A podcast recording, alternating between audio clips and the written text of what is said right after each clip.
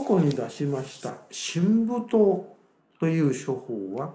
腎陽が不足して全身が冷え新陳代謝が衰えて結果的に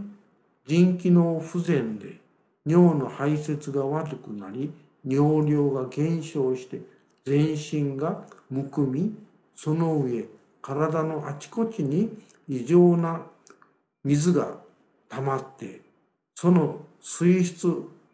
の停滞がまた全身にいろいろな不都合や症状を起こすといった人居炊飯と呼ばれている証拠を治す処方です。神武糖の処方は陰陽も含めて全身の陽気を補う武士と小教を持ってきてそれに伏量と白術術という体の中の余った水を尿から強力に排泄してしまう生薬を加えた処方です。処方に配合されている芍薬は武士や小教の働きを引き締めて強化するとともに利尿効果を併せ持っています。ここに出しました五霊散という処方は漢方では利水の専門の薬で膀胱の働きを強化して何の原因で起こった？排尿現象に対しても排尿を促進し余分な水飲の停滞や蓄積を治療する特性を持った処方です。異常な水分の残存蓄積はめまいとか耳鳴りに始まって動悸喘息下痢や腹痛あるいはその他思いもよらないような症状を生じます。お礼さんはこれらの水分の異常残留や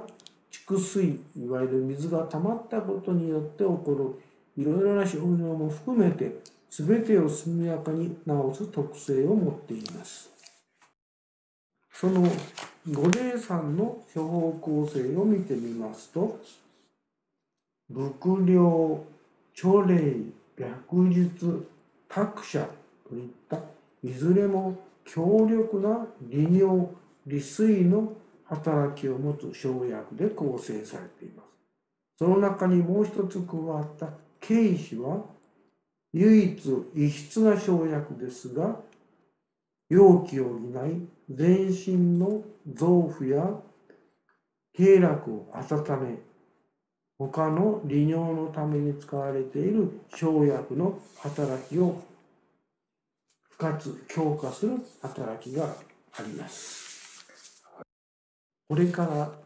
人員が不足して起こったいろいろな症状を治す薬の話をします。ここに出しました六味がんは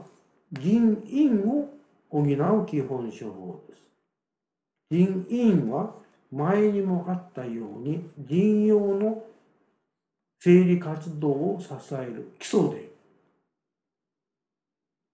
腎を形成し腎に正常な水分によって自順と栄養を与える役割を果たしています。これはすべて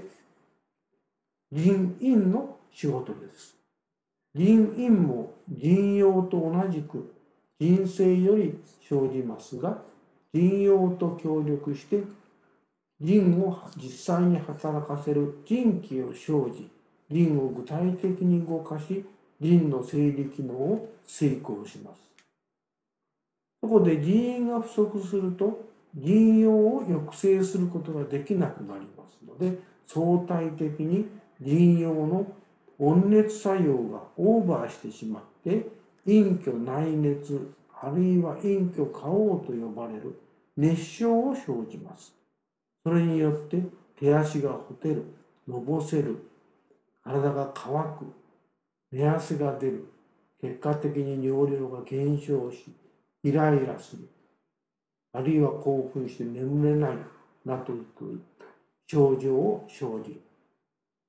またこれによって腎の正常な水液代謝は大いに障害されます。